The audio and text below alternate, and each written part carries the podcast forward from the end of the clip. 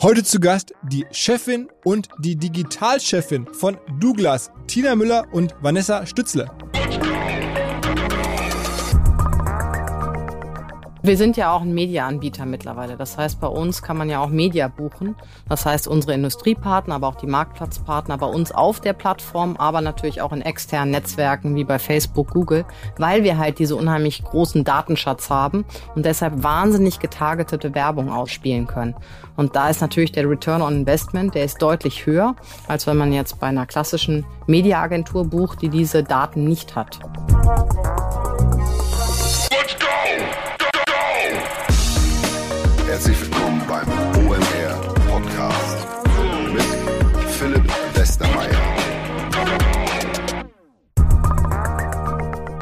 Aktuell läuft eine Art Sommerschlussverkauf bei Vodafone. Also was heißt Sommerschlussverkauf im Mobilfunkbereich? Natürlich Rabatte auf die zentralen Tarife. Und das sind im Privatkundenbereich die Red und Young Tarife und im Geschäftskundenbereich der Red Business Prime Tarif. Man bekommt jetzt überall 24 Prozent. Die Aktion heißt passenderweise Giga Deal 24.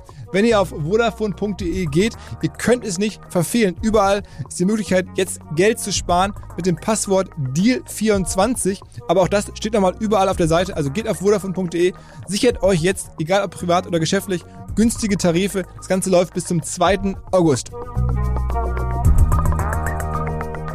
Unser Partner Exporto adressiert ganz konkret das Problem des Exports in die Schweiz. Das ist nämlich ziemlich kompliziert. Da gibt es eine ganze Reihe von speziellen rechtlichen Problemen.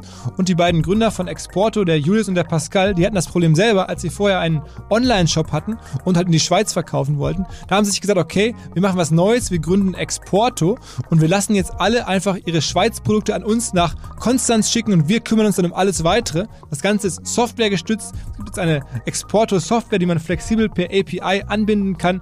Dann gibt es eine automatisierte Zollabwicklung, hohe Kosteneinsparungen durch optimierte Versandrouten und eine unkomplizierte und inländische Schweizer Retourenabwicklung. Also, wer den kaufkräftigsten europäischen Markt für sich erschließen möchte, der sollte an Exporto denken. Das macht die Dinge wahrscheinlich sehr viel ähm, einfacher und spart viel Zeit. Alle Infos exporto.de.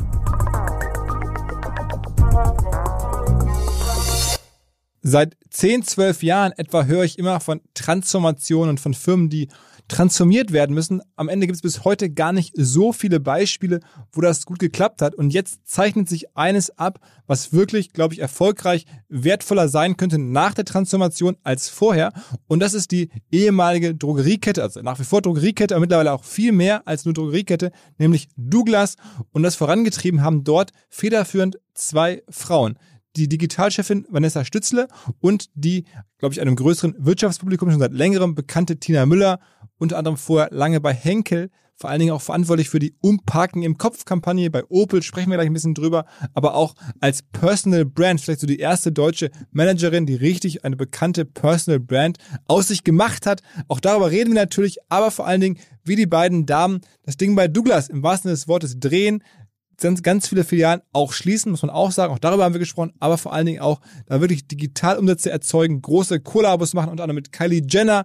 All sowas kommt jetzt direkt rein in den großen Transformationspodcast zu Douglas. Auf geht's! Tina Müller und Vanessa Stützle von Douglas. Moin! Hallo. Hallo. Danke, dass ihr sozusagen hier in euer hauseigenes, nicht ganz, aber sozusagen euer befreundetes Studio gekommen seid. Ähm, wir sind ja schon seit echt einiger Zeit am Schreiben, weil es so spannend ist, was ihr da gerade bei Douglas macht. Ähm, aber vor allen Dingen auch, weil du ja schon noch eine ganze Reise vor ähm, Douglas sozusagen hinter dir hast. Ähm, wir wollen mal vor allen Dingen bei dir erstmal anfangen, dann nachher Vanessa ähm, dazu holen und dann am Ende vor allem viel über Douglas sprechen. Beschreib mal kurz selber, Tina, ähm, wie ging es bei dir los? Du hast ja vor allen Dingen Henkellager gemacht, ne? Ja, ich habe angefangen in der Beauty-Industrie bei L'Oreal bin dann zu Weller und dann 17 Jahre Henkel. Insofern lange, lange Beauty-Erfahrung.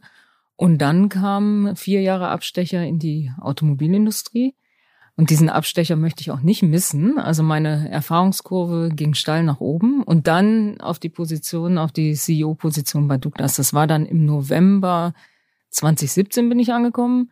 Und du, Vanessa, dann Februar, März? Nee, Januar, 18? zwei Monate später. Genau, zwei genau. Monate später, ja. Ist es eigentlich egal, was man vermarktet? Also wenn man sozusagen so viel Beauty gemacht hat, dann auf einmal auf Autos zu gehen, äh, was, was war so das äh, andere oder, oder ist das irgendwie am Ende ähnlich? Also ich glaube, es sind die gleichen Instrumentarien, die man anwenden kann auf eine andere Produktkategorie. Es gibt einen sehr großen Unterschied. Automobil ist nicht fast moving consumer goods. Das heißt, die Produktlebenszyklen sind deutlich länger. Daran musste ich mich auch erst gewöhnen. Im Beauty-Bereich war ich in der Lage, innerhalb von zwölf Monaten die Marke einmal komplett zu relaunchen, einmal neu zu machen. Beim Auto dauert das drei, vier, fünf, sechs Jahre.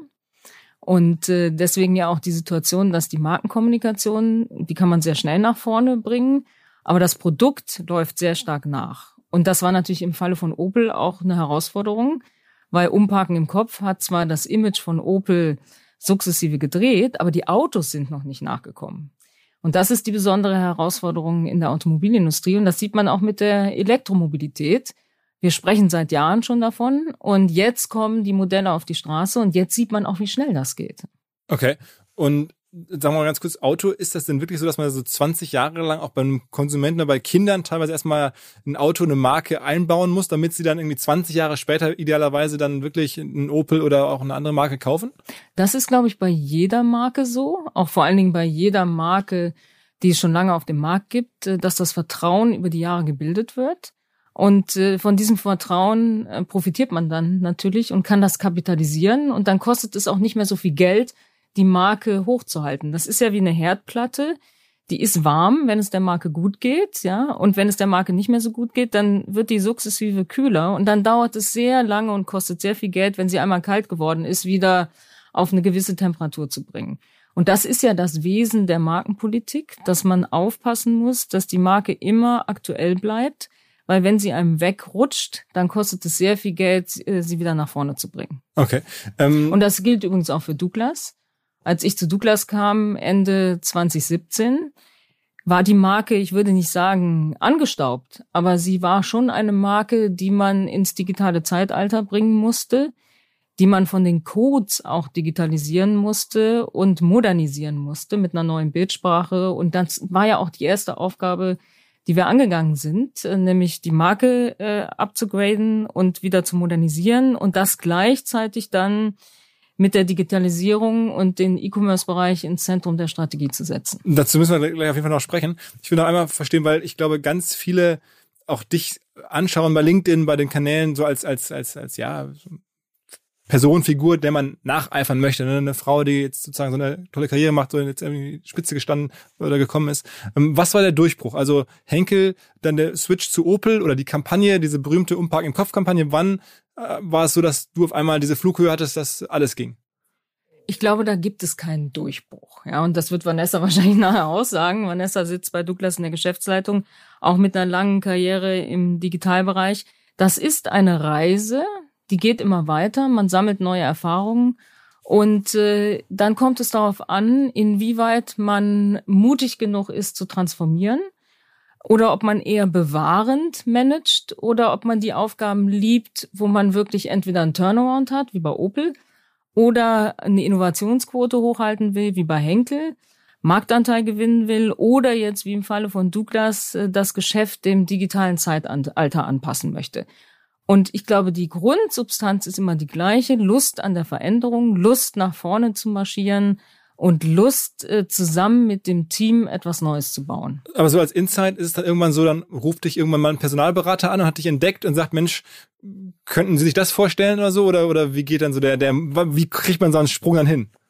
Also ich glaube, der entscheidende Sprung bei mir war erstmal in die äh, Ebene bei Henkel, äh, das war ja die zweite Führungsebene zu kommen, wo ich für das weltweite Marketing des Konzerns zuständig war. Das war natürlich ein, ein Riesensprung auch für mich. Dann der Sprung in den Vorstand äh, zu Opel und dann natürlich dieser Schritt in die CEO-Funktion, die ja, und wir haben ja hier eine Zuhörerschaft sehr stark auch aus dem Marketing, die ist sehr selten also diese Reise von einem CMO in den CEO rein, die gibt es nicht so häufig in Deutschland. In Amerika ist das viel, viel stärker der Fall. Wir tun uns in der deutschen Ingenieurskultur doch schwer, jemanden aus, mit der langen Marketingerfahrung in diese CEO-Rolle zu nehmen. Bei uns sind das häufig die Finanzer, die in diese Rolle kommen. So, und das Angebot einer CEO-Rolle ist insofern etwas, äh, wo ich auch gesagt habe, okay, da muss ich jetzt zugreifen, weil wer weiß, ob das nochmal kommt, ja. Und es hat mich schon gereizt, die Gesamtverantwortung für ein Markenartikelunternehmen auch zu übernehmen, äh, weil aus der Expertise kam ich natürlich und diesen letzten Schritt, und das ist ein bedeutender Schritt, weil Sie haben vor, äh, in dieser Funktion alles auf den Schultern. In der CEO-Funktion ist es eben nicht ein Fachbereich, sondern am Ende ist alle Verantwortung, auch für jeden Fehler übrigens, äh, beim CEO. Und das ist ein, ein großer Unterschied. Und ähm, an dieser Aufgabe wächst man natürlich auch über die Jahre. Ich mache das jetzt äh, über drei Jahre. Und natürlich bin ich im vierten Jahr besser und erfahrener als im ersten CEO-Jahr wo wir gerade über Karrierethemen sprechen, beschreibt mal, wie ihr beide euch gefunden habt. Also du warst vorher bei S. Oliver, glaube ich, ganz viele Jahre, ne? Genau. Ähm, und dann äh, hat irgendwann Tina angerufen, oder? Nee, nee, nee, nee, nee. Vanessa ist von mir gar nicht eingestellt worden. Vanessa ist quasi, wie soll ich, vor oder parallel zu mir rekrutiert worden von CVC, genau. von unserem Shareholder. Ah. Und, äh, und dann trafen wir zusammen äh, und ich würde sagen, äh, dass wir haben großes Glück gehabt, das hat ja. sofort gematcht, ja. Und seitdem arbeiten wir äh, ein, ein, wir ein super Team sehr eng zusammen und äh, digitalisieren diese Firma. Äh, und Vanessa natürlich federführend, äh, was die Plattform angeht. Wie lange warst du bei Oliver? Sechs Jahre und ich arbeite jetzt seit 16 Jahren in Unternehmen und digitalisiere diese Unternehmen. Und wie Tina schon gesagt hat, ist meine absolute Leidenschaft. Ich liebe es zu transformieren auf eine ganz positive Art und Weise. Okay, und dann auch da wieder muss zu verstehen, weil ich glaube auch, uns hören ja viele jüngere Leute auch zu, dann irgendwann ruft dann mal so ein Private Equity Unternehmen an und sagt, wir haben das hier beobachtet oder bei S. Oliver haben dich gesehen. Könntest du dir vorstellen, zu Douglas zu kommen? Genau.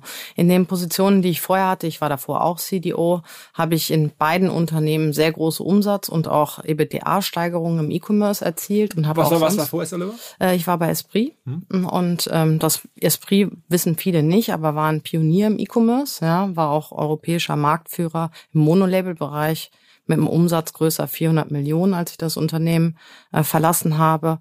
Und dann hat der Eigentümer der S. Oliver Gruppe bei mir angerufen, auch persönlich, und hat mich gefragt, ob ich das Ganze nicht bei S. Oliver machen könnte in der Gruppe. Und S. Oliver, nicht nur S. Oliver, sondern auch Komma und Liebeskind und QS und Triangle, relativ viele Marken. Und da war ich zuletzt CDO für den E-Commerce zuständig, aber auch für das ganze Thema Data und das Thema CRM. Und insofern dann hat sozusagen CVC bei mir angefragt und hat gesagt, Mensch, du was, was hältst du davon? Und dann habe ich gesagt, die haben wahnsinnig viel Potenzial. Da möchte ich gern die größte Beauty-Plattform Europas schaffen. Okay, und dann habt ihr euch da auf einmal dann getroffen sozusagen und dann gemeinsam überlegt, wie kriegen wir jetzt aus diesem etwas angestaubten Douglas, das man so kennt, mit den Filialen in den verschiedenen Vororten und Städten.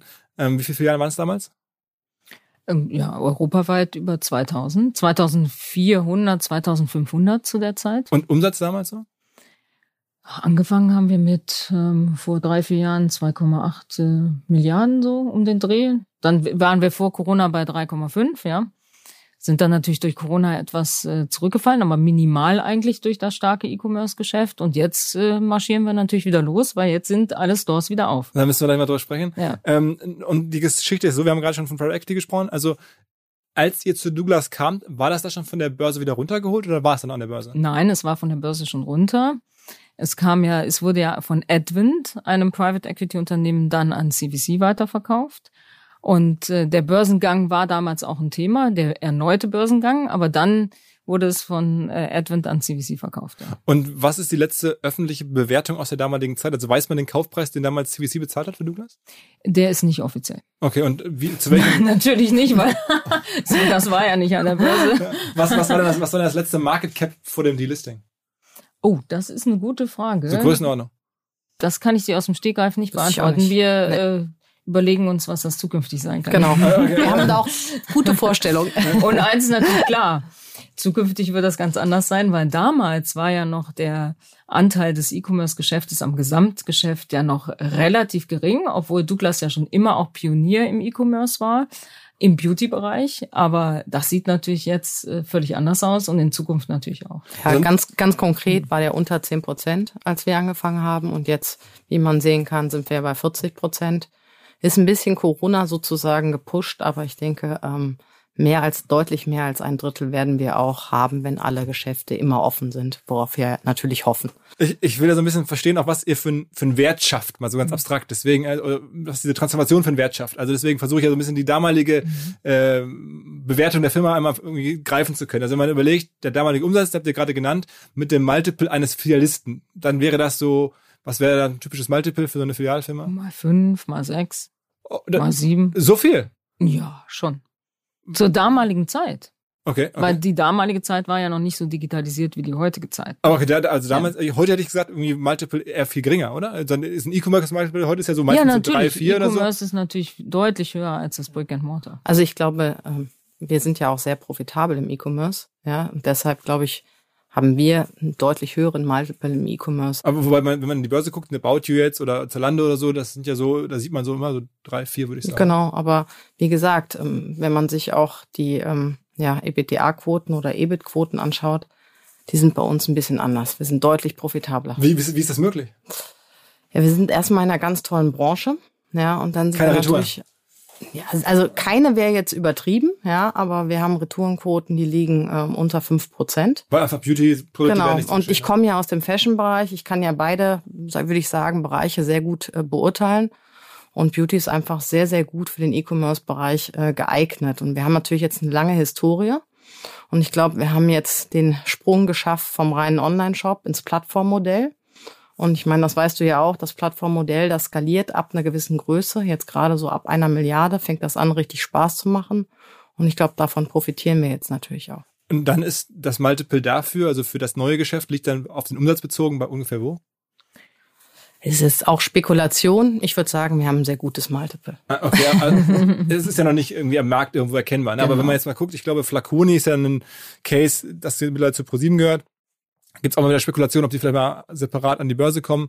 Und dann sieht man da Multiples oder man gibt es ja wahrscheinlich auch ausländische Firmen, die euch anschaut, irgendwie, was ist denn euer Bauchgefühl? Was für die Hörer mal ganz grob so, was das ungefähr wert sein könnte so. Also da werden wir jetzt natürlich keine Angaben zu machen. Aber wenn man sich mal Flaconi anschaut, äh, die Profitabilität von Flaconi ist natürlich äh, viel, viel geringer als unsere. Und äh, das Besondere an unserem Modell ist ja, dass die E-Commerce-Profitabilität auf dem gleichen Niveau ist wie die Store-Profitabilität.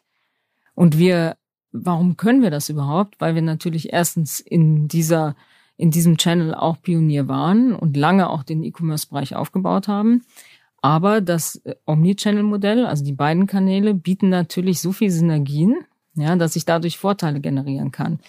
Und äh, wir haben inzwischen natürlich eine so dominante Position im E-Commerce, dass wir Skaleneffekte haben und Einkaufsvorteile haben, zusammen mit dem Store-Geschäft, die natürlich eine deutlich höhere Rendite dann bringen. Und wir haben natürlich das starke Loyalty-Programm, was uns unheimlich hilft, weil dadurch müssen wir nicht so viel Traffic einkaufen. Ja, wir haben mehr als 44 Millionen Kundenkarteninhaber und das sind keine Karteileichen, ja, darüber wird ja immer oft diskutiert, sondern wir haben eine sehr hohe Erreichbarkeit über unsere Kommunikationskanäle von unseren 44 Millionen Kundenkarteninhaber. Das ist fast wie eine D2C-Brand. Ja. Ist so. Also es ist eins der größten Loyalty-Programme Europas. Das wissen die wenigsten. Ja, die kennen immer nur äh, unsere tolle Marke, aber ich glaube, das ist auch noch mal ein Riesenasset, was dahinter steht und was, ist, was uns jetzt natürlich auch während Corona unheimlich geholfen hat, die Kunden zu aktivieren, auch für den E-Commerce-Kanal oder auch, wenn die Läden temporär wieder offen waren. Also das ist sehr, sehr wichtig für uns. Und diese, diese Kundenkarten, von denen habt ihr dann die E-Mail-Adresse und dürft die E-Mail-Adresse vor allen Dingen beschicken? Genau, wir haben also das ist, äh, muss man sagen, geografisch sehr unterschiedlich. In Südeuropa haben wir sehr viele ähm, Handynummern, ja, und natürlich auch sehr legal. Die Kunden haben uns die Zustimmung gegeben. Ähm, in, in, ähm, in der Dachregion haben sehr viele E-Mail-Adressen und generell haben wir in den letzten zweieinhalb Jahren unheimlich viele Push-Opt-ins, also für App-Push gesammelt, weil wir merken, das ist eigentlich der beste Kommunikationskanal, ähm, um am unmittelbarsten mit den Kunden zu kommunizieren. Und die App ist ja auch im Fokus unserer Digitalstrategie.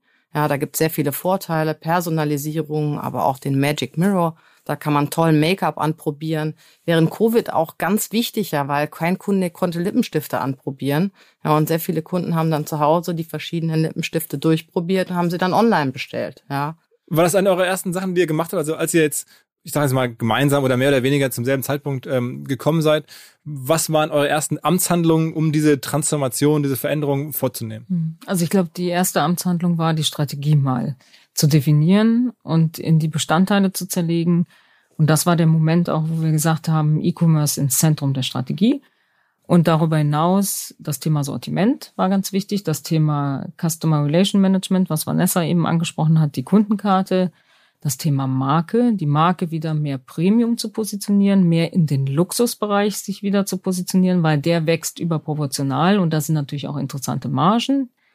Und darüber hinaus natürlich ein, eine Kultur zu etablieren, die eher digital getrieben ist, die eher agil funktioniert und auch im Unternehmen klar zu machen, dass wir Digital First jetzt arbeiten und trotzdem im Bewusstsein, dass das Filialgeschäft eine spezifische Rolle spielt.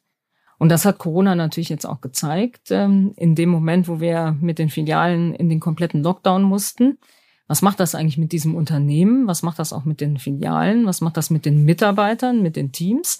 Und wie balanciert man das richtig aus? Aber äh, diese Entscheidung, E-Commerce ins Zentrum der Strategie zu setzen und alles darum zu bauen und das gesamte Unternehmen zu digitalisieren, auch eine Supply Chain dann zu digitalisieren, das war, glaube ich, der entscheidende Moment. Und da war wichtig, dass das Management, ja, das, also das Team, was dieses Unternehmen führt, sehr eng zusammenarbeitet, sehr gut kommuniziert in die Organisation, weil am Ende in einer Transformation spielt die Kommunikation die Hauptrolle ins Team hinein. Und sag mal so ein paar Sachen, die da sozusagen operativ sich daraus ableiten. Also du bist dann hingegangen, hast dann den Filialleitern und Leiterinnen geschrieben, hör zu, es ändert sich jetzt ein bisschen was oder oder oder. Also zu dem Zeitpunkt konnten wir auch sprechen, weil da waren wir noch nicht im Lockdown. Und das heißt wirklich große Vertriebskonferenzen. Ich bin äh, jede Woche in Filialen gewesen. Also ich habe sehr viel Zeit in den Filialen auch verbracht um auch zu erklären, welche Rolle das Online-Geschäft übernimmt. Wir rekrutieren in den Stores für Online. Wir haben Wettbewerbe laufen. Vanessa hat initiiert App-Recruitment äh, in der Filiale über unsere Beauty Advisor. Die Rolle, die unsere ähm, Beauty Advisor spielen für die Digitalisierung des Geschäftes, ist enorm. Und darauf können wir natürlich zurückgreifen und andere reine E-Commerce-Player haben dieses Tool ja gar nicht. So. Beschreib mal aus deiner Sicht, du, du hast es ja schon ein paar Mal gemacht, also was waren so für dich dann die operativ ersten Sachen? Also das Allerwichtigste wär, war erst natürlich die Bestandsaufnahme und wie Tina schon sagt, spielte E-Commerce insbesondere eher eine untergeordnete Rolle, als wir beide kamen. Und wir haben das natürlich jetzt ins Zentrum der Strategie gestellt und dann vor allem auch Technologie in den Mittelpunkt gestellt, weil das war wirklich, sagen wir mal, etwas unterentwickelt. Also sowohl also neues von Invest ja, sowohl was, was Investitionen anging, auch was Personal angeht. Es war sehr viel outgesourced, ja, auch Entwicklungsteams und so weiter, war ein ganz kleines Team nur da in-house. Das haben wir jetzt sehr stark aufgebaut in-house, ja. Wir arbeiten weiterhin natürlich auch mit guten Agenturen zusammen. Dann sind wir jetzt bei SAP Hybris in die Cloud gewechselt. Du hast vorhin gesagt, du hast, der letzte Podcast hat mit SAP stattgefunden. Wir sind mittlerweile, glaube ich, ein sehr guter Kunde und arbeiten wirklich sehr intensiv mit denen zusammen. Aber es war vorher auch schon so. Ich, ich hatte bei, bei Kassenzone eurem Podcast auch so bei Alex Graf gehört, da war, ihr wart schon mal bei Hybris und dann habt ihr dann ein neues Modul da dann dazu gebucht. Ja, wir waren, wir waren bei Hybris, aber auf einer ähm, zwölf Jahre alten Customized Plattform, die nicht so richtig gut funktioniert mehr hat. Es ist keine Kritik an Hybris, sondern das ist eher, es wurden keine Upgrades gemacht. Und da sind wir, von da aus sind wir jetzt in die Cloud gegangen, haben jetzt die meisten unserer Länder ähm, in dieser Cloud liegen und haben vor allem sage ich mal, die Commerce Suite, also die klassische E-Commerce Suite, haben wir verbunden auch mit dem ganzen CRM Loyalty Programm.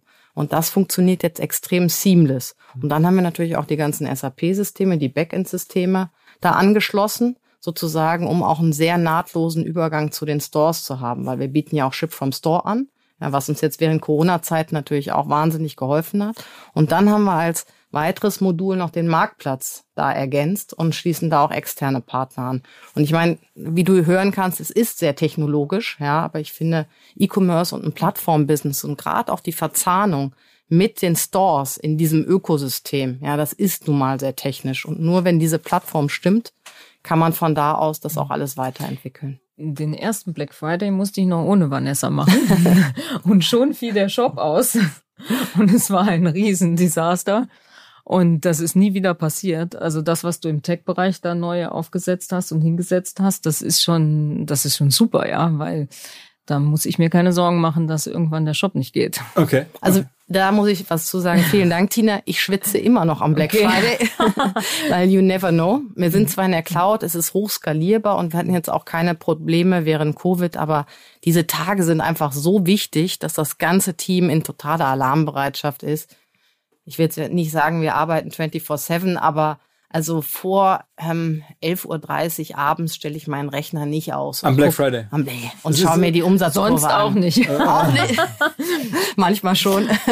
Also ist, sind das, ist für euch also ähm, als typische Eigenheit des Geschäfts äh, Black Friday, äh, dann Weihnachten und weil nicht Muttertag Singles oder Day noch. Singles Day, okay, also Muttertag, Ostern. Singles Day, Black Friday und dann natürlich stationär Weihnachten, aber auch E-Commerce Weihnachten. Also wir machen fast 50 Prozent unserer Umsätze in diesem Weihnachtsquartal. Was, was kaufen eigentlich Menschen bei euch so als, was ist, was ist das am häufigsten gekaufte Produkt bei euch? Also bei uns immer noch eins der häufigsten Produkte ist ein Parfum. Ich nenne es mal konkret. La Vie est Belle ist immer noch der absolute Bestseller. Vielen Dank, L'Oreal, äh, für, für, dieses tolle ähm, Produkt. Ach, das ist von L'Oreal, ne? Ja, ja, das ist von Lancôme, wie Tina sagt. Und L'Oreal ist ja der Konzern. Ähm, man muss sagen, von den Produktkategorien ähm, ist Skincare, also Gesichtscreme, ist extrem stark geworden. Schon vor Corona und durch Corona noch viel mehr. Wegen dem Maskentragen? Oder? Nee, also ich glaube, die Kunden haben einfach viel mehr Zeit, sich zu Hause zu pflegen und legen Wert darauf. Ja. Mhm. Aber wegen den Masken ist Make-up weniger geworden und da gibt's, spürt man jetzt so ein leichtes Revival wieder, weil man merkt, die Leute gehen wieder raus, gehen tanzen, gehen essen und wollen sich auch halt einfach schminken, was ja schön ist. Und Parfum hatte am Anfang der Corona-Zeit sehr gelitten und ist dann aber während Corona schon zurückgekommen. Also ich glaube, diese Erkenntnis, dass man sich auch selber parfümieren möchte für sich selbst, ist dann stärker gereift als nur für andere. Und das hatte einen schönen Revival auch während Corona schon. Und ich, ich habe äh, in der Vorbereitung so ein bisschen mitbekommen, nicht nur macht jetzt einen Marktplatz, also der, nennt es ja auch Plattform. Marktplatz heißt, es dürfen auch andere Leute mit eurer Zustimmung auf eurer Douglas-Plattform verkaufen, kleinere Händler, auch direkte Hersteller, lasst ihr da drauf. Ist ja ein beliebtes Modell, macht ja Amazon zum Beispiel nie anders. Ähm, Gibt es da noch andere Produktkategorien, die jetzt dazukommen? Also ihr habt doch, glaube ich, davon gesprochen, dass ihr demnächst noch andere Sachen verkaufen wollt, die Menschen schöner machen? Ja, also vielleicht erstmal, um das Ganze nochmal zu erklären. Also wir sind nicht wie Amazon im Marktplatz. Das ist ganz wichtig, weil jetzt hören natürlich auch sehr viele von unseren Industriepartnern ähm, zu und wir sind ein geschlossener Marktplatz der wirklich in line mit dem selektiven Vertriebsmodell ist. Ja, das heißt, Douglas wählt aus, welche Partner auf der Plattform sind. Ja, und wir stellen auch die Rechnung zum Endkunden. Das ist ganz, ganz wichtig bei uns. Ähm, ansonsten haben wir natürlich unser Produktportfolio durch den Marktplatz extrem erweitert. Ja, wir haben in Summe jetzt mehr als 140.000 SKUs auf der Plattform. Als Tina und ich angefangen haben, waren es, glaube ich, 25.000. Also man merkt, wir haben das unheimlich hochgefahren und sind jetzt wirklich die One-Stop-Shopping-Destination für Beauty in Europa und haben auch mit Abstand das größte Sortiment. Ein, ein Beispiel noch dazu. Der zweitgrößte Wettbewerber in dem Bereich hat 50.000 SKUs. Ähm, der zweitgrößte ist Nutino. Aha, okay. Ja, der, genau. Und übrigens eine Und? Kategorie, die super funktioniert, ähm, ist Schmuck. Und wenn man so einmal kurz nachdenkt, ist es auch logisch, warum Schmuck. Weil Schmuck ist ja auch ein Accessoire, was man außen trägt, ähnlich wie Make-up. Verschönert ja, ne? Gesicht, äh, Ohren, Hals. Und äh, da haben wir auch schon gute Erfahrungen gemacht, ja, jahrelang in den Filialen, weil wir da auch Schmuck verkaufen. Äh, und das jetzt über den Marktplatz zu ziehen, ähm, hat sehr, sehr gut funktioniert. Ja, und wir sind da nicht durch Zufall drauf gestoßen, sondern wir haben eine große Studie mit Google gemacht. Ähm, wir waren ja auch ähm, einer von ganz wenigen Retailern im Digital Acceleration Programm von Google, was aus den USA nach Europa gekommen ist. Und da haben die uns nominiert und wir haben uns sehr gefreut. Wir haben nochmal das Gesamtunternehmen gescreent, ja, wie digital wir sind und was wir für Potenziale haben. Und das hat uns als Gesamtunternehmen auch nochmal unheimlich geholfen. Und die haben uns auch geholfen, sozusagen die Kategorien zu, festzulegen für unseren Marktplatz. Und das ist natürlich ein Thema, was ongoing ist. Aber welche also, Größenordnung macht ein Marktplatz Sinn? Es reden ja jetzt gerade alle über Marktplätze und jeder träumt den Traum, ich habe einen eigenen Marktplatz, weil einen Marktplatz zu betreiben ist natürlich eine lukrative Sache aus unternehmerischer Sicht. Ähm, jetzt hast du ja auch schon verschiedene Firmen äh, digitalisiert. Was für ein Umsatzvolumen oder was für ein Traffic braucht man, damit es sinnvoll ist, einen Marktplatz sozusagen neben dem Shop zu betreiben? Ich glaube, es ist gar nicht unbedingt das Umsatzvolumen, was man braucht, ja, sondern man braucht eigentlich den Wunsch, sozusagen, ähm, ja, sein Sortiment zu erweitern, weil dafür ist der Marktplatz halt perfekt. Und der zweite Step ist, ja, dass man dann eigentlich dadurch zusätzlichen Traffic generiert und diesen Traffic wieder nutzen kann, um sozusagen, ja, ich sage immer, ja, weitere Einkommensquellen zu erschließen, wie in klar. unserem Fall. Ja, also ist klar, dass das für kein für kein äh, Unternehmen mit fünf Millionen oder sowas Sinn macht. Aber ich denke schon, dass man auch eine kleinere Variante für ein Unternehmen mit 50, 60 Millionen macht. Da Umsatz Sinn. Äh, äh, ja, ja. im Shop und dann dazu genau. noch, dann noch einen Marktplatz dazu zu nehmen, macht dann Sinn. Ne? Genau, weil es kommt ja immer darauf an, wie setzt man den Marktplatz auf. Man kann den ja sehr unkompliziert heutzutage schon aufsetzen, ja, und auch direkt gewisse. Ähm, also auch eine Software einsetzen. Genau. Welche, welche Software, das ist auch bei euch in SAP. Wir, wir haben, nee, wir haben Miracle. Ja. ja, und wir nutzen Miracle und deshalb geht das auch relativ unkompliziert. Ja, okay. dann kann man es natürlich selber bauen und dann ist natürlich die Frage, wie bindet man noch die Partner dann ein? Es gibt ja Aggregatoren, wie zum Beispiel ein TradeByte, ja. Die nutzt man dann, kann man auch, TradeByte kann man dann nur als reinen Aggregator nutzen oder man kann ihn nutzen auch als Software, um sozusagen das Marktplatzbusiness zu steuern. Und ähm, wenn man jetzt einen Aggregator nutzt, ist das relativ äh, einfach möglich. Man muss natürlich nochmal eine Fee zahlen. Deshalb versuchen wir uns das immer zu sparen und die Partner direkt zu integrieren. Und sag mal, ähm, wir gerade sprach von der App. Ähm, ladet ihr dann wirklich auch so Mobile-Agenturen ein und sagt, Mensch, wer äh, pitcht uns jetzt hier die beste App-Strategie und dann suchen wir den aus? Oder wie, wie, wie, wie kommt ihr dann zu dieser App, die jetzt so wichtig geworden ist? Nein, also ähm, dass die App so wichtig geworden ist, ähm, da muss ich ganz ehrlich sagen, das war mir von Anfang an klar. Weil wir haben hier eine extrem starke Marke mit Douglas, ja. Und ähm, wir haben ein starkes Loyalty-Programm. So. Und dann haben wir, haben wir sozusagen ähm, ja über die App die Möglichkeit, einen direkten Kundenzugang zu bekommen. Und dann haben wir gesagt, okay, wir müssen aber dem Kunden natürlich Mehrwerte bieten, die er sonst nicht bekommt. So, was sind das? Das ist eine stärkere Personalisierung. Und jetzt kommt immer mal ein Beispiel, es gibt ein Replenishment-Modul bei uns in der App, ja. Da wird dem Kunden angezeigt, wenn seine Produkte in zwei Wochen sozusagen leer sind. Das ist sehr hilfreich, weil wenn man weiß als Frau, man weiß eigentlich nie, wann seine Mascara leer ist, ja, weil es ist nicht durchsichtig, ja. Wir haben jetzt ein neues Produkt gesehen, Tina. Ja, das da wird das irgendwann vielleicht mal gelöst, ja, dass man das sieht, aber so, bis das gelöst ist, lösen wir es für den Kunden und sagen, okay, in zwei Wochen ist das leer, kauf es lieber bei uns nach mit einem Klick. Und das ist natürlich unheimlich hilfreich. Und wer hat euch gebaut? das, das haben unsere eigenen Entwickler gebaut. Ja, wir haben eine native App und äh, das ist nativ in der in der ähm, in der App hinterlegt und wir haben natürlich mit AI berechnet, ja, über die verschiedenen Produkte und Produktkategorien, wann das ähm, Produkt äh, sozusagen nachfüllbar sein sollte. Okay, das ist so eine gesamte App-Entwicklung. Ich frage jetzt mal ganz dumpf, was, was kostet denn sowas? Also ich meine, ihr habt da angefangen, jetzt habt ihr dann da jetzt 50 Millionen in die App gesteckt oder eher mal mit zwei angefangen oder wie, welche Größenordnung hat da so ein Investment? Also wir haben das eigentlich sehr sukzessive immer parallel zur Umsatzsteigerung gemacht. Ja. Wir sind ja Private Equity funded. Es wäre auch schön gewesen, mal 50 Millionen auszugeben, aber das ähm, war nicht möglich und ähm, das war eigentlich immer sehr, sehr gut in Line ähm, mit unserem Wachstum. Und ähm, das machen wir auch weiter so. Und das Tolle übrigens an dieser App ist ja, was Vanessa sagte, die Personalisierung. Also wenn ich Beauty interessiert bin, und das sind ja die meisten oder ein großer Anteil unserer Kundinnen, dann lieb ich das ja, wenn ich Inspiration bekomme über die App. Und die Inspiration ist deutlich personalisierter als über andere Medienkanäle. Und das ist ja der Charme dieser App mit all den Tools, die eben hinten auf den Daten basieren, äh, das äh, targeted auszuspielen. Und ich glaube, das, äh, das, das merken unsere Kunden und Kundinnen. Das schätzen sie sehr und das differenziert uns eindeutig zum Wettbewerb. Und was uns auch differenziert, um nochmal aufs Sortiment zu kommen, unser Anspruch ist ja, dass wir alles bieten, was der Beauty-Bereich bietet. Also bei uns soll man wirklich alles finden. Und wir legen besonders viel Wert auf Exklusivmarken, die man nur bei uns findet.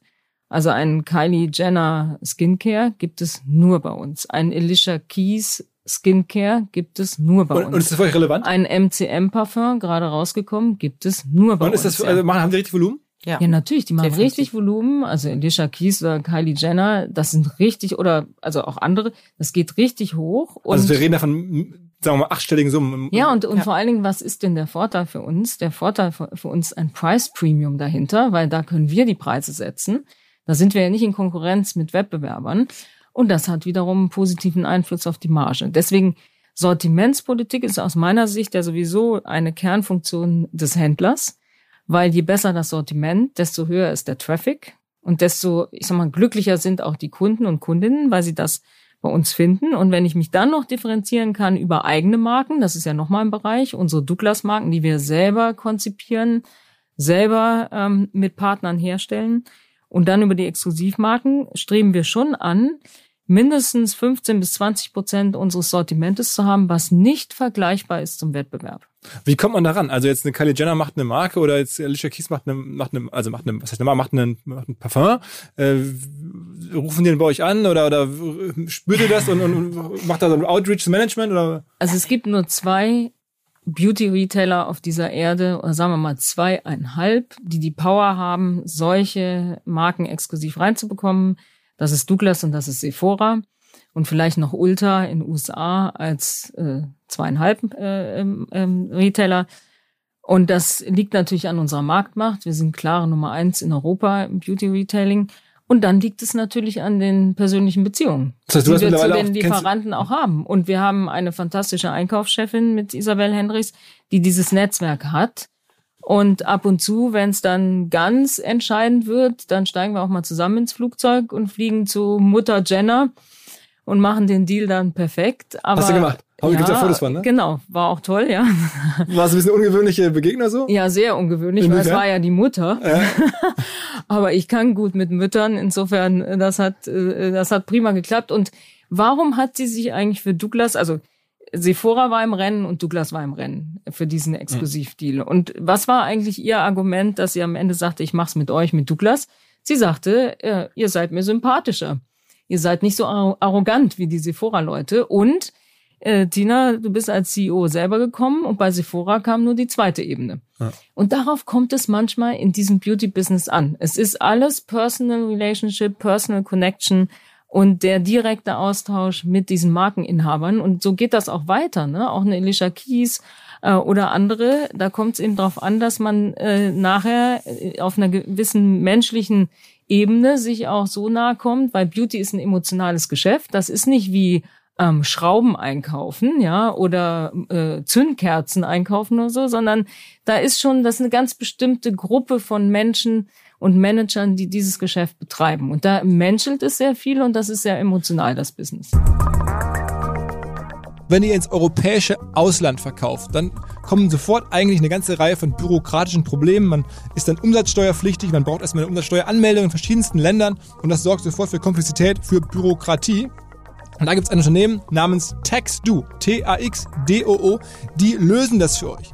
Ihr schnallt die quasi einfach via API-Schnittstelle zwischen euren Marktplatz, über den ihr verkauft, wenn es Amazon ist oder eBay oder was auch immer es ist, oder zwischen euer Shopsystem, ob es nun Shopify ist oder irgendwas anderes. Und dann laufen all diese steuerlichen Themen direkt über ähm, Text-Do. Egal, ob es 10.000 Transaktionen sind, die ihr macht oder 50.000, all das ähm, kann direkt ähm, von Text-Do erledigt werden. Ähm, euer Steuerberater wird auf jeden Fall massiv entlastet. Auch vergangene Vorgänge können damit noch sozusagen ähm, aufbereitet werden und abgewickelt werden. Deswegen, wenn ihr ins europäische Ausland verkauft und irgendwie keinen Bock auf Komplexität habt, dann denkt an TaxDo. Besucht mal deren Seite taxdo.com. Es gibt auch einen Deal und zwar die ersten drei Monate kostenlos, wenn ihr eine Mail schreibt an omr.taxdo.com und anfangt mit denen zu arbeiten. Gibt es noch andere Personen, die weltweit gerade so als Einzelbrand diesen Beauty-Bereich dominieren? Also äh, Jenna war jetzt ein Name, dann irgendwie Alicia Keys. Gibt es noch andere? Charlotte Tilbury natürlich äh, seit mhm. Jahren, ganz klar. Ein, ein großer Player, der auch jetzt äh, bei uns im Sortiment ist. Weitere große neue It Cosmetics ist so ein Fall, auch von einer Gründerin. Also wenn man das einmal einordnet, in den letzten fünf Jahren hat dieser Markt sich komplett geändert. Früher waren es die Klassiker. Chanel, Dior, L'Oreal, Armani, Yves Saint Laurent. Alles, was man schon seit Jahrzehnten kennt. Dann kam die Start-up und Gründerwelle in diesem Kosmetikbereich. Dann entstanden ganz viele neue Marken, die plötzlich eine Neugierde auslösten bei den Kunden und Kundinnen. Sehr schnell sehr groß worden, wurden. Zum Beispiel The Ordinary ist auch ein tolles Beispiel. In aller Munde, aus dem Start raus, Riesenumsätze. Und dann haben die großen Kosmetikkonzerne sich das angeschaut und haben gesagt, oh, da ist die Innovationspower bei diesen Startups größer als bei uns selbst. Was machen wir jetzt? Wir schaffen das im Moment so nicht, also kaufen wir die. Und so hat äh, Coty Kylie Jenner gekauft, Putsch hat Charlotte Tilbury jetzt gerade gekauft, Estee Lauder hat sie an The Ordinary äh, beteiligt und äh, It Cosmetics ist von L'Oreal aufgekauft worden. Und so ist der Markt quasi eingekauft worden von den großen Konzernen. Aber wir sehen immer neue Gründermarken, zum Beispiel Jessica Alba mit Honest Beauty, gerade an die Börse gegangen. Auch ein großer Erfolg in den USA. Wir haben das exklusiv in Europa im Sortiment. Und so ist das Spiel im Moment. Und äh, bei diesen Startup-Marken, da ist natürlich die äh, Flop-Quote auch einigermaßen hoch. Also von all den neuen Startup- und Gründermarken würde ich mal sagen, schaffen 10 Prozent es richtig erfolgreich zu sein. Die restlichen 70 bis 80 Prozent, mhm. Und äh, wichtig ist für uns als Händler natürlich aufs richtige Pferd zu setzen. Ja. Und andere riesen erfolgreiche Marke ist Fenty. Ah. Also es gibt schon Rihanna, ist das, ne? Rihanna es gibt schon äh, in den letzten Jahren diese ikonischen Make-up-Marken auch, die rausgekommen sind. Und das Gleiche wiederholt sich jetzt in der Skincare-Kategorie ganz gut. Duft ist da eher noch, da sind die Klassiker vorne mit dabei. Also es gibt wenig Gründer und Start-up-Marken, die sich im Duft etabliert Und haben. wäre das nicht für euch dann auch eine Idee oder selber so Co-Creation zu machen, also euch selber Influencer zu suchen, mit denen man, die bislang noch gar nicht drüber nachgedacht haben, aber die vielleicht dazu trotzdem das Potenzial hätten? Ja, wobei bei Influencern muss man auch immer aufpassen, dass es nicht eine Einjahresfliege ist, ja. Also da muss man wirklich aufs richtige Pferd setzen. Deswegen, ich halte mehr davon, Marken zu bauen, die vom Konzept her äh, nachhaltig sind. Zum Beispiel Marken, die wir lanciert haben, sehr erfolgreich, eine Doktormarke mit Dr. Susanne von Schmiedeberg ähm, oder auch ein One, äh, One to Free, eine Clean Beauty Marke, die wir eingeführt haben, Jardin Bohème, ein Parfumkonzept, die nicht abhängig sind von einem oder einer Influencerin. Mhm. Weil das kann auch dann der Hype in zwei, drei Jahren vorbei sein. Das sieht man auch im Markt. Wenn man nicht auf eine wirklich nachhaltige Influencerin setzt, dann, wenn das nach ein, zwei Jahren kippt, dann ist es unheimlich schwer, die Marke dann hochzuhalten, wenn sie so eng angeknüpft ist an die Personality einer Influencerin. Habt ihr eigentlich auch, ich hatte vor einem, einem Jahr oder ein bisschen länger schon mal die Barbara Sturm im Podcast. Ist das bei euch auch jemand, dem ihr arbeitet? Barbara Sturm ist auch bei uns recht erfolgreich. Vor allen Dingen, wir haben ja eine ähm, Tochter oder eine Firma, die heißt Niche Beauty. Auch ein reiner E-Commerce-Player im High-End Independent Brand im Niche-Bereich.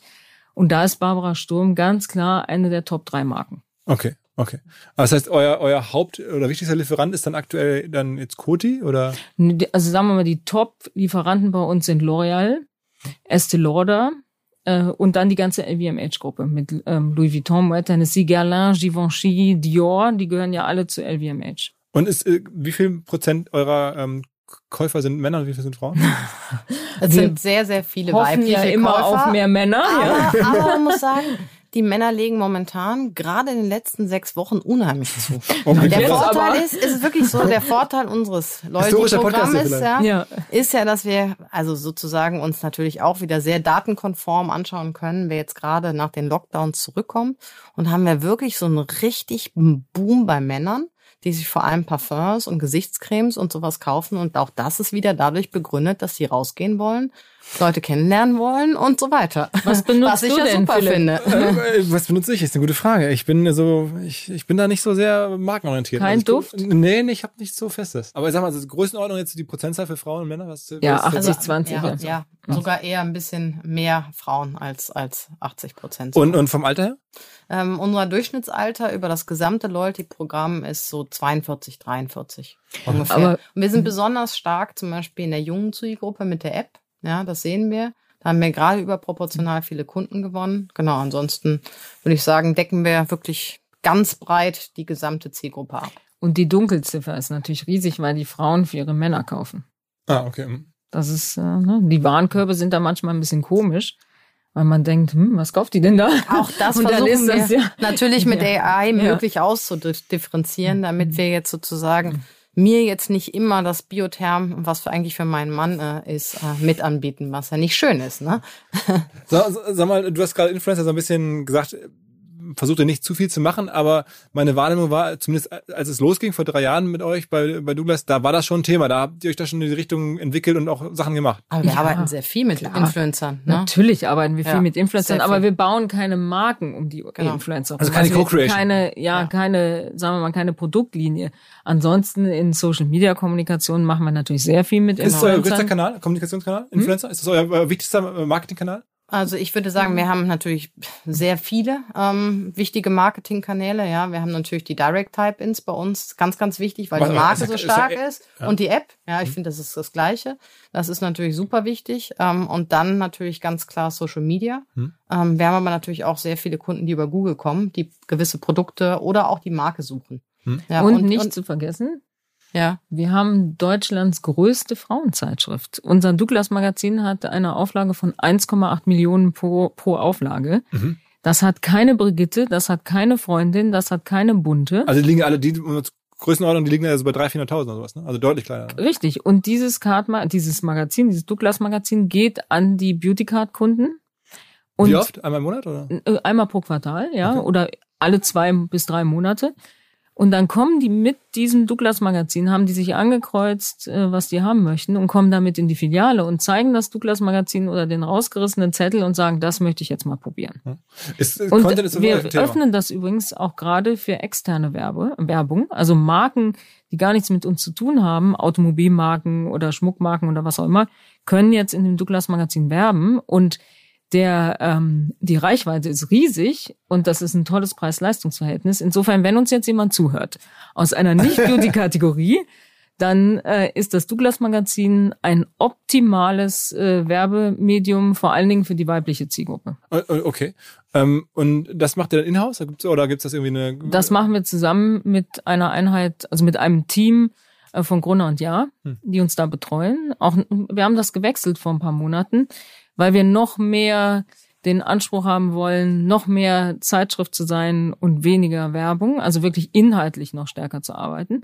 Und ich glaube, äh, unser Douglas Magazin kann sich mit jeder L oder mit jeder Barbara oder Myself wirklich messen lassen. Okay, okay. Also Plattformansatz auch da, ihr wollt es öffnen, ähm, ähnlich wie, wie den Genau. Shop mit dem Ja. Marktplatz. Okay. Und wir sind ja auch ein Media-Anbieter mittlerweile. Das heißt, bei uns kann man ja auch Media buchen.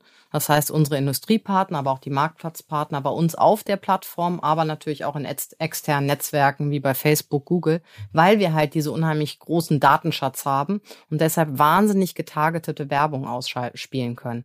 Und da ist natürlich der Return on Investment, der ist deutlich höher, als wenn man jetzt bei einer klassischen Mediaagentur bucht, die diese Daten nicht hat. Und äh, dann nochmal kurz, also Social Media, da sind dann eure Plattformen, bei YouTube gibt's so Tutorials, ne, habe ich gesehen. Genau, Das- aber bei uns gibt's ja auf, auf der eigenen Plattform gibt's ja auch das Live-Shopping. Douglas.de oder Ja, genau. Zum Beispiel, wenn du jetzt auf douglas.de gibst, da gibt's äh, am 15. gibt's zum Beispiel Kylie Jenner, einen Livestream. Und die erklärt da ihre Skincare-Marke. Das ist ein Riesenhype, ja, jetzt schon. Der da äh, wie viele natürlich, gucken das ähm, also sehr viele, die genaue Zahl darf ich nicht veröffentlichen, aber sehr viele, vor allem in der jüngeren Zielgruppe unter 30. Gucken das dann bei auf, auf eurer Douglas.de Ja, Seite. genau, das ist bei uns auf der douglas.de Seite. Das ist ganz wichtig, weil ich meine, ich find's toll, wenn YouTube sehr viele Follower hat und da sehr viel Traffic ist. Aber noch wichtiger ist es oder noch schöner für uns ist es natürlich, wenn es bei uns in den eigenen Shops stattfindet. Und wir haben dieses Live-Shopping haben wir in der ersten Covid-Welle initiiert. Und da muss ich sagen, das war das Team ganz standalone. Ja, die haben gesagt, okay, die jungen Kunden, die wollen unbedingt mehr über Beauty erfahren und am liebsten bei uns direkt im Shop und daraus dann direkt die Produkte kaufen. Und das haben die selbst aufgesetzt. Wir haben unheimlich viele Also- Live-Shows mittlerweile, ja, die wirklich vom Team produziert werden. Teilweise werden die auch von Influencern produziert. Und äh, genau, wir arbeiten mit Live-Buy zusammen und es ist direkt shoppable. Und wie, Ja. wie oft kommt da so ein, so ein, so ein also Live-Shopping-Angebot? Das ist dann jeden Tag was? Oder ist Ja, wir haben mittlerweile haben wir jeden Tag was. Das, das heißt, das Thema kommt doch. Ich hatte vor kurzem mal Ja. mit Tarek Müller von Route gesprochen und der sagte, naja, es ist bei denen noch nicht so auf der Roadmap. Klar, in Asien reden da alle drüber, aber Ja, Der muss wir auch mal Gas geben, der Tarek. Also wir haben es ja aus, aus China, ich würde sagen, nicht kopiert, sondern wir haben es kapiert, weil wir haben es ein bisschen adaptiert für. Douglas. Douglas. Und ähm, es funktioniert bei uns, wie gesagt, in der jungen Zielgruppe sehr, sehr gut. Ja, man muss sagen, die ältere Zielgruppe ähm, schaut das nicht so oft, aber das ist ja auch genau richtig. Wir wollen ja wirklich unterschiedliche Formate für die unterschiedlichen Zielgruppen anbieten. Und ähm, wir werden jetzt auch noch mal ähm, Video on Demand ergänzen. Ja, weil wir sehen, es funktioniert so gut und werden das auch noch stärker getargetet auch wieder an diese verschiedenen Zielgruppen ausspielen. Weil, wie ich am Anfang gesagt habe, unser Ziel war ja, diese One-Stop-Shopping-Destination zu sein. Ja, und ich glaube, das haben wir jetzt in gewissen Ländern ganz gut erreicht, weil wir haben mit Abstand das breiteste Sortiment. Ja, und die Kunden, wenn die an Beauty denken, die kommen zu uns. Jetzt sagen die Kunden aber, Mensch, wir hätten auch gerne noch ein bisschen mehr Inspiration bei euch. Ja, wir wollen uns informieren, ja, und wir wollen eigentlich nicht unbedingt in allen anderen Social Media Kanälen schauen, sondern auch bei euch. Und das ähm, versuchen wir jetzt umzusetzen und sehr viel Content selber zu produzieren oder auch oder auch von von anderen äh, Influencern, aber auch von Kunden produzieren zu lassen, bei uns auf die Seite zu stellen. Wen empfindet ihr als euren stärksten Wettbewerber? Das kommt ganz drauf an und wir sehen das kanalspezifisch, weil wir haben unterschiedliche Wettbewerber im Filialgeschäft und im E-Commerce-Bereich. Der Wettbewerber, der sicherlich europaweit auch beide Kanäle bedient, äh, ist Sephora. Und dann trennt es sich natürlich in die Kanäle. Und dann ist es im E-Commerce Nutino, ich ja schon gesagt, es ist Nutino Flaconi. ist die Nummer zwei und dann kommt Flaconi, das ist die Nummer Und drei. Zalando nervt euch nicht? Also Zalando ist natürlich, also erstmal finde ich ganz toll, was die im Fashion-Bereich machen. Super. Ähm, Im Beauty-Bereich sind sie noch nicht so groß derzeit. Ja. Aber die haben auch irgendwie aber 40 Millionen Kunden oder sowas. Aber wir haben natürlich Respekt, genau wegen der großen Kundenanzahl, muss man ganz klar sein. Es gibt auch ein Amazon natürlich, äh, aber ist nicht ganz so stark wie in anderen Kategorien. Ähm, ganz einfach durch die selektive Distribution. Das heißt, die werden von den Händlern, äh, von den Marken derzeit nicht autorisiert. Zum Beispiel ein Chanel autorisiert nicht Amazon, dass sie legal sozusagen ohne Graumarkt ihre Produkte auf Amazon vertreiben. Und das schützt uns natürlich ein Stück weit. Und deshalb habe ich ja vorhin gesagt, wir sind kein Amazon. Unser Marktplatz ist total in line mit der selektiven Distribution. Und stationär sind es Wettbewerber wie Kaufhof Karstadt natürlich geschwächt die Privatparfümerien. Und da gibt es im Luxusbereich noch ganz gute, die auch einen sehr loyalen Stunden Kundenstamm haben. Und dann natürlich auch die Kategorie Dro Drogeriemärkte, die teilweise auch ein Parfümeriesortiment haben. Also Müller hat eine große Parfümerieabteilung, insofern auch ein ganz klarer Wettbewerber, vor allen Dingen in Süddeutschland während andere DM und Rossmann eine kleinere Überschneidung haben im Sortiment. Wie geht's denn da eigentlich weiter? Also ihr habt ja schon auch angekündigt, es werden auch jetzt Filialen geschlossen werden in den nächsten Monaten von euch. Ähm, sag mal dazu ein paar Worte vielleicht, warum das so ist und wie deine Prognose generell ist für das große Thema Innenstädte. Mhm. Also der Markt hat sich natürlich durch das Kaufverhalten, durch die Digitalisierung neu strukturiert. Und ich glaube, das ist ein ganz natürlicher Prozess. Mit der Digitalisierung ist der Online-Shop gewachsen, die Online-Umsätze sind gewachsen und die stationären Umsätze sind ein Stück weit zurückgegangen. So, jetzt haben wir natürlich historisch gesehen sehr, sehr viele Filialen an sehr vielen äh, Standorten und teilweise auch in einer Fußgängerzone am Anfang eine Douglas-Filiale und am Ende. So, und was wir jetzt gesagt haben, ist, wir müssen die Struktur des Marktes und so wie der Kunde sich verhält, da müssen wir unser Filialnetz auch anpassen. Weil alles andere wäre falsch und wäre betriebswirtschaftlich Unsinn. So, dann haben wir gesagt, okay, wir passen das jetzt an. Ähm, wir schauen uns aber auch genau an, wo sind eigentlich diese Filialen? Und wenn wir eine rausnehmen, wie viel dieses Umsatzes geht dann in die Nachbarfiliale? Und ich glaube, wir haben das so intelligent gemacht, auch mit vielen Datensystemen durch die Kundenkarte eben, weil wir genau wissen, wer kauft wo, wann, was, dass wir ein Netz jetzt gespannt haben, wo wir glauben, dass wir durch die Käuferwanderung in die nächste Filiale optimal aufgestellt sind. Ja, und dann haben wir gesagt, wir reduzieren den Anteil der Filialen jetzt dieses Jahr und bis äh, nächstes Jahr ist das dann auch durch.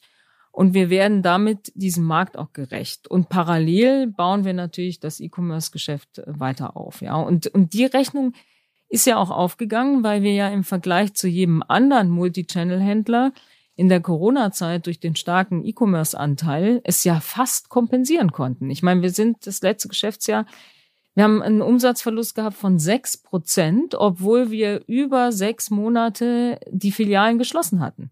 Und das ist schon bemerkenswert. Das hat keiner so hinbekommen. Und das war dank unseres tollen äh, Digitalgeschäftes.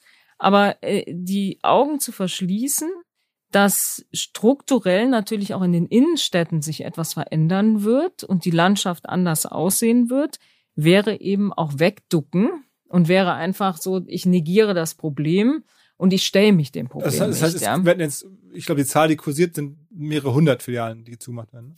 Ja, wir machen roundabout 500 Filialen zu, hm. ja, über die Zeit.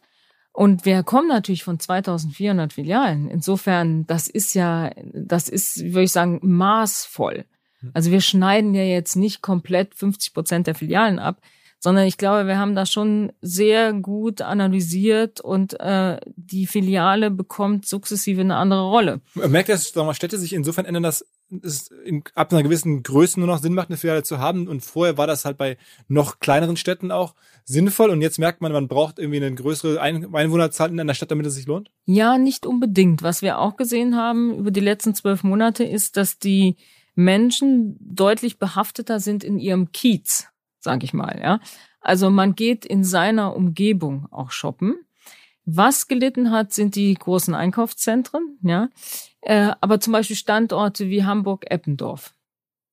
Absolut großartig, ja. Also auch weiterhin großes sofort, Potenzial. Ja. Die ganz großen Einkaufsstraßen, wie die Zeil, die Mönckebergstraße zum Beispiel, die leiden jetzt immer noch an sehr ähm, weniger Frequenz im Vergleich zu vor Corona. Also die Menschen, die shoppen lieber in einem vertrauteren Umfeld in ihrem Quartier, würde ich sagen, anstatt jetzt äh, rein in die City, rein in die großen Einkaufszentren, da wo die Masse unterwegs sind. Das wird sich ein Stück weit noch ändern jetzt mit steigender Impfquote. Glaube ich, ist die Lust auf Shopping auch wieder da. Aber dieses, dieses Behaftetsein in seinem Viertel, in den großen Städten, das sehen wir durchaus. Und wir sehen auch ähm, zum Beispiel die Urlaubsorte in Deutschland, Sylt. Wir beherrschen quasi Sylt mit unseren Filialen. Ein riesiger Boom auf der Insel. Timmendorfer Strand, auch ein anderes gutes wie, Beispiel. Wie erklärt euch das? Also was ist da los? Also einfach ja, weil viele natürlich in Deutschland Urlaub gemacht haben. Viele, äh, der, der Kauf von Ferienhäusern an der Nordsee ist exponentiell gestiegen. Und das spürt ihr dann sofort die Tegernsee, genau das gleiche. Die Münchner, die wollen jetzt alle ein Ferienhaus am Tegernsee, da steigen die Preise minütlich. Und wenn man da die richtige Filiale hat mit dem richtigen Kundenstamm, und wir haben ja eindeutig auch eine Strategie, stärker in den Luxusbereich zu gehen, und da muss ich das mit der Filiale auch abbilden. Und dann muss die Filiale entsprechend aussehen. Deswegen haben wir unser Filialdesign geändert. Wir haben ein eigenes Luxuscluster gebildet und in, an den großen Standorten, wie zum Beispiel Hamburg-Jungfernstieg unter den Linden in Berlin, bekommen die Flagship-Stores eine andere Rolle, nämlich da will ich Beauty wirklich erfahren, 360 Grad. Und das ist nicht eine Abverkaufsplattform, sondern das geht auch über Ausprobieren, Riechen, ne, Schminken hinaus. Äh, da, da kann ich mich behandeln lassen, da kann ich eine Kosmetikbehandlung bekommen, da kann ich zum Friseur gehen, da kann ich ein Duftseminar machen. Und da kann ich mir zum Beispiel sogar die Falte aufspritzen lassen, weil wir mit entsprechenden Ärzten zusammenarbeiten, die das dann da anbieten. Das heißt, ich will da eigentlich ein House of Beauty haben, wo ich reingehe, mich verschönern lassen kann, rundum verschönern lassen kann, persönliche Beratung, persönlicher Service. Und das geht weit dann über das Standardprogramm einer Filiale hinaus. Okay, und da verkauft ihr auch Schmuck und andere Sachen dann? Wir, ja, wir verkaufen zum Beispiel in unseren Filialen auch Schmuck, aber das steht da nicht im Vordergrund. Das steht eher im E-Commerce im Vordergrund. Im äh, Store steht eher im Vordergrund wirklich Beauty at its best, ja, die ähm, Behandlung mit Sisley oder La Mer oder La Prairie, äh, sich etwas Hyaluron in die Falte spritzen zu lassen, ist die Make-up-School. Macht das echt, ist das mittlerweile gang und gäbe, ne? Ja, das ist gang und gäbe und das, wenn man nach Skandinavien guckt, guckt, ist es noch mehr gang und gäbe und in die USA sowieso.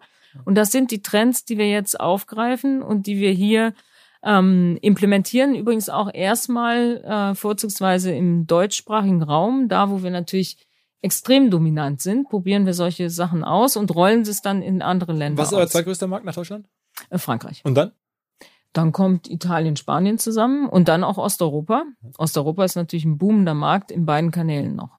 Also welche Rolle spielt eigentlich, wenn ich das noch auf meiner Liste habe und das so ein bisschen überraschend fand, so Beauty oder Spezial-Beauty-Influencer. Es gibt einen Herrn, Jeremy Fragrance heißt der, ich konnte es kaum glauben, also dass es alles so gibt. Äh, das, auch, das ist auch wichtig für uns natürlich, klar, weil der eine gewisse... Also ein Mann, muss man sagen, jetzt, ja, du und, weißt nicht, wenn ihn nicht kennen, aber... Ja, und der spricht ja eine ganz spitze Zielgruppe an.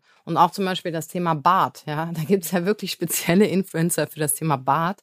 Und die haben wir auch teilweise während des, der Corona-Phase bei uns eingeladen ins Live-Shopping, weil die Herren der Schöpfung konnten dann wirklich lernen, wie sie ihren Bart während Corona richtig pflegen. Sag mal, und was, was traut ihr euch zu? Also jetzt vom Umsatz her, jetzt habt ihr ähm, letztes Jahr ein bisschen was verloren, also nur, nur 6% trotz des harten Lockdowns. Was, was glaubt ihr, was ist da jetzt demnächst möglich? Ja, wird schon viel möglich sein, ja. ja und, und, man muss sagen, also ähm, wir sehen jetzt auch, dass ähm, nachdem die Läden wieder offen sind, zieht es, glaube ich, überall stationär wirklich gut an. Also wird das ja. Rent-Shopping, gibt es das? Also Leute das kompensieren und jetzt noch mehr kaufen? Ja, natürlich gibt's das teilweise. Wir sehen, wir sehen deutlich höhere Bons als vorher. Die Leute, die jetzt kommen, die kaufen sehr, sehr viel. Und wir sehen auch, dass weiterhin online sehr gut angenommen wird von den Kunden. Mhm. Wir haben auch erst gedacht, es kommt ein kleiner Dip online, weil die Leute jetzt alle in die Läden gehen. Aber momentan sehen wir, dass in be beide Kanäle gut funktionieren. Die haben jetzt während Corona in beiden Kanälen ja nicht shoppen können, aber sie haben online geshoppt, haben sich dran gewöhnt. Und wir haben wie viele Millionen Kunden gehabt, die das erste Mal online geshoppt haben? Also die vorher bei Douglas in die Filiale gegangen sind, während Corona online entdeckt haben und jetzt in beiden Kanälen shoppen. Und die, die in beiden Kanälen shoppen, das wissen wir aus unseren Daten, die kommen häufiger und die kaufen mehr. Also ja. man kann schon sagen, ihr seid äh, Corona-Gewinner am Ende. Es war eine harte Zeit. Also für stationäre Geschäft war es eine harte Zeit, vor allen Dingen, weil wir mussten ja wirklich alle Türen zumachen während andere, die auch ein Sortiment haben, was wir verkaufen, die Türen offen lassen konnten. Ja. Gab es Diskussion drüber, ne? Hast du ja, klar, deswegen, das war schon eine harte Zeit. Und wenn das äh, Online-Geschäft nicht so gut funktioniert hätte, dann hätte das auch, wäre das deutlich schwieriger geworden. Aber man muss schon sagen, wir haben natürlich gelitten, ja. Wir haben umsatzmäßig nicht so sehr gelitten, aber wir haben natürlich hohe Fixkosten im Filialgeschäft, äh, die ja nicht kompensiert worden sind. Wir haben keine Staatshilfe äh, in Anspruch genommen und auch keine bekommen. Und insofern ist da schon viel unten auch durchgefallen und äh, das war da natürlich auch. Was, was, für, was für ein Ergebnis hattet ihr letztes Jahr? Na, wir hatten schon Double-Digit weniger Ergebnisse als das Jahr davor. Also schon nach wie vor eine sehr profitable Firma, trotz allem, ne? Äh, auf jeden Fall. Das unterscheidet uns ja von ganz vielen E-Commerce-Unternehmen, die diese Phase ja noch äh, absolvieren müssen. Ähm, aber fürs stationäre Geschäft war das natürlich eine bittere Zeit. Okay. Wenn man jetzt mit Tina Müller spricht, dann muss man irgendwann auch mal darauf zu sprechen kommen, dass du ja auch selber mittlerweile eine Brand bist oder ähm, als, als ja, Marke quasi in der Branche zumindest wahrgenommen bist, aber auch darüber hinaus. Ich habe gerade darüber gesprochen, bei LinkedIn über 100.000 oder 110.000 Menschen mittlerweile. Sag mal ganz genau. 113.000. Genau, folgen dir da. Bei Twitter auch. Ähm, hast du gesagt, da sind noch ein paar mehr aus der Autozeit dabei. Ähm, aber das ist schon bei dir auch bewusst so, dass ähm, wie, wie hilft dir das am besten? Was, warum, warum machst du das? Also ich glaube, dass man als CEO heute in einem Markenartikelunternehmen auch schon eine Markenbotschafterin darstellt. Und das gilt übrigens für alle unsere Mitarbeiter. Wir haben ganz, ganz viele Mitarbeiter, die aktiv sind auf Social Media. Und ich unterstütze das total. Und ich finde das wichtig, dass wir auch äh, zu gesellschaftlichen Themen Stellung nehmen. Uns ist Diversity sehr, sehr, sehr wichtig. Wir haben das in unserem Purpose integriert. Wir leben das, glaube ich, in der Kultur. Und ich, äh, ich möchte das richtig, dass die Leute sich auch äußern und keine Angst haben, äh, sich zu äußern und äh, auch den Mut haben, zu Dingen Stellung zu nehmen. Ich glaube, das macht uns zu einem modernen Unternehmen, was im gesellschaftlichen Kontext auch eine Meinung hat. Und das zeigen auch unsere Kampagnen. Das zeigt jetzt auch die Kampagne Let's Do Beautiful die darüber hinausgeht, dass man nur schön aussehen äh, sollte und wir dabei helfen natürlich, dass man schön aussieht, sondern dass man auch Schönes tun sollte und äh, der Gesellschaft auch etwas zurückgibt. Ja. So, und in dieser, diese Haltung, glaube ich, die fängt bei mir an und geht dann natürlich in die Organisation. Aber ich möchte, gut, dass du fragst, auch die Gelegenheit mal ergreifen. Das ist natürlich das Resultat von all dem, was ich in der Karriere gemacht habe und nicht am Reißbrett geplant okay, wir haben heute irgendwie 50.000 Follower und morgen wollen wir 100.000 haben. So ist das natürlich nicht. Machst du alles selber? Also hast du ein Team, nein, ich habe intern jemand äh, im Corporate Communication Team für Social Media. Ich habe ein Mini Corpcom-Team, das sind irgendwie drei Leute für einen dreieinhalb Milliarden Konzern, das ist nichts, ja. Daran sieht man, dass wir ziemlich effizient sind. Aber es kommt mit den Aktivitäten, äh, die wir machen, kommen die Follower und nicht umgekehrt. Also wir planen nicht, äh, so und so viel Follower wollen wir haben und was müssen wir dafür machen, sondern wir überlegen uns oder ich überlege mir, was ist mir wichtig, was ist mir auch wichtig, über Douglas äh, zu, zu sprechen. Und daraus resultierte viel Interesse und daraus ist die Community gewachsen. Und ich kann das auch nur so jedem so empfehlen. Kein Manager oder keine Managerin sollte darüber nachdenken, wie sie bekannter wird. Bekanntheit ist ein Resultat aus dem, was man tut und nicht umgekehrt. Das wäre der völlig falsche Weg. Und im Gegenteil, heute ähm, würde ich es fast präferieren, dass mich weniger Leute kennen, weil so oft werde ich angesprochen, sind Sie nicht die Tina Müller? Ja, dann denke ich immer, ja, was ist denn die Tina Müller? Ja, Den, den Namen gibt's ein paar, ne? ja eben. Der Name gibt's, an, mein Nachname gibt's ja häufiger. Und äh, und nochmal, das ist, das hat auch nichts mit Selbstvermarktung zu tun, weil ich glaube, alles, was ich kommuniziere, kommuniziere ich über meinen Job zu 99 Prozent. Man wird wenig finden über das, äh, was ich privat erlebe. Und äh, das sind Botschaften aus meiner Tätigkeit äh, für Douglas oder vorher für Opel oder für Henkel. Und das sollte im Vordergrund stehen. Und ähm, wie weit man dann kommuniziert und was man kommuniziert, ich glaube, das ist wichtig, dass das glaubwürdig ist und authentisch ist. Ich sehe das auch bei Vanessas Kanal, LinkedIn-Kanal, der wächst ja auch äh, tagtäglich. Aber ist, er ist noch trotzdem, Ja. noch, also ich wollte ja fragen, ist noch, noch, noch signifikant kleiner, ich glaube so 6.000, 7.000, ne, oder? Ja, genau. Aber ich muss Ja, sagen, aber die sind sehr, qualitativ sehr aktiv. Also sehr merk- engaged, ja. Ja, ich merke das. Ich finde Ja. das auch toll. Aber wie Tina schon sagt, also ich bin jetzt gar nicht darauf aus, irgendwelche Follower da zu akquirieren. Ich mache das primär ehrlicherweise zum Employer Branding Zwecken, Mhm. weil ich merke, meine Mitarbeiter und so ein bisschen diese Ecom Tech Community, die folgt mir da sehr aktiv. Und ich krieg tolle Bewerbungen darüber den Mhm. Kanal. Und das ist für mich eigentlich das Wichtigste. Und wann hast, wann hast du angefangen, mit der, sozusagen Social Media aktiver zu machen? Na, ich habe eigentlich erst bei Douglas mit LinkedIn angefangen. Und dann ging das so schnell auf über 100.000? Und das ging sehr schnell, ja. Das ging sehr schnell. Warum auch immer, ja. Keine Ahnung. Ja. was, für ein, Also, was für ein ich Outcome glaube, ich habe eine sehr, ich habe verschiedene Communities da. Ich habe natürlich eine sehr äh, starke äh, Female Community. Also ich mache ja auch viel an Frauenförderung, Nachwuchsförderung. Ich habe verschiedene Frauennetzwerke, wo ich aktiv bin als Mentorin und und und. Und ich glaube, darüber kommt viel, ja. Ähm, auch jetzt äh, bin ich so ein bisschen stärker auch in dieser Startup-Szene drin und äh, habe mich bei Encourage Ventures gesehen, äh, ne? beteiligt, äh, bin mit anderen im Gespräch, äh, mit Business Angel Projekten und und und. Und ich glaube, das hat diese Community nochmal erweitert, auch in dem Sinne, ja. Und man darf natürlich nicht vergessen, es gibt immer noch viel zu wenige Frauen auf diesen Positionen. Ich meine, Vanessa und ich, wir sind riesige Ausnahmen, immer noch. Und es ist mir ein, Wie viele Aufsichtsratsmandatsangebote kriegst du so in der Woche? ja, äh, ich kann die gar nicht machen, weil äh, ich habe einen operativen Job und ich bin ja operativ Aber du kriegst viele. noch tätig. Ja, dass man als Frau äh, durch die Quote im Aufsichtsrat ab und zu mal ein Angebot bekommt, ist ja klar, ja. Ähm, aber ich glaube, man muss sich schon auf das konzentrieren, was man operativ noch macht. Äh, das kann man auch später machen, die Aufsichtsratsmandate. Aber, aber nochmal, wir haben immer noch viel zu wenige Frauen in diesen Führungspositionen. Deswegen tue ich auch so viel dafür, dass das mehr werden. Und es gibt auch viel zu wenig Gründerinnen. Also der Anteil an weiblichen Klar. Gründern, an Gründerinnen ist so gering in Deutschland. Der ist ja noch geringer als die Frauen in den Vorständen. Ja, also Corporate Germany äh, leidet ja noch darunter, zu wenig Frauen zu haben. Die Start-up-Szene leidet noch viel mehr darunter. Und die wenigen Frauen, die gründen, kriegen keinen Zugang zu Kapital oder zu wenig Zugang zu Kapital. Also das ist ja noch eine Reise zu gehen. Und äh, ich finde, wenn man wie ich diese Karriere gemacht hat, dann hat man auch eine Verantwortung, da ein bisschen die Türen aufzumachen, das Netzwerk zu nutzen, um anderen Frauen zu helfen, schneller in diese Karriere reinzukommen. Und ich glaube, wir haben deine Quote jetzt hier auch ziemlich hochgezogen. Ja, es, es fällt, absolut. Es, es fällt uns auch nicht leicht. Also wir gucken, wir sind auch immer bemüht, ähm, haben auch mit Lea eine Stammgästin und solche Sachen. Äh, natürlich, ähm, aber es konzentriert sich dann doch auf, auf wenige ähm, Personen am Ende, also Mhm. Frauen. Ähm, Aber es gibt sie. Ihr müsst Es- auch äh, vielleicht absolut. mal ein bisschen über den Tellerrand hinausgucken. Zum Beispiel Alexa Gorman, Encourage Ventures, die macht bei SAP den ganzen Venture-Bereich. SAP hat unglaublich viele Startups, an denen sie sich beteiligt. Das wusste ich nicht.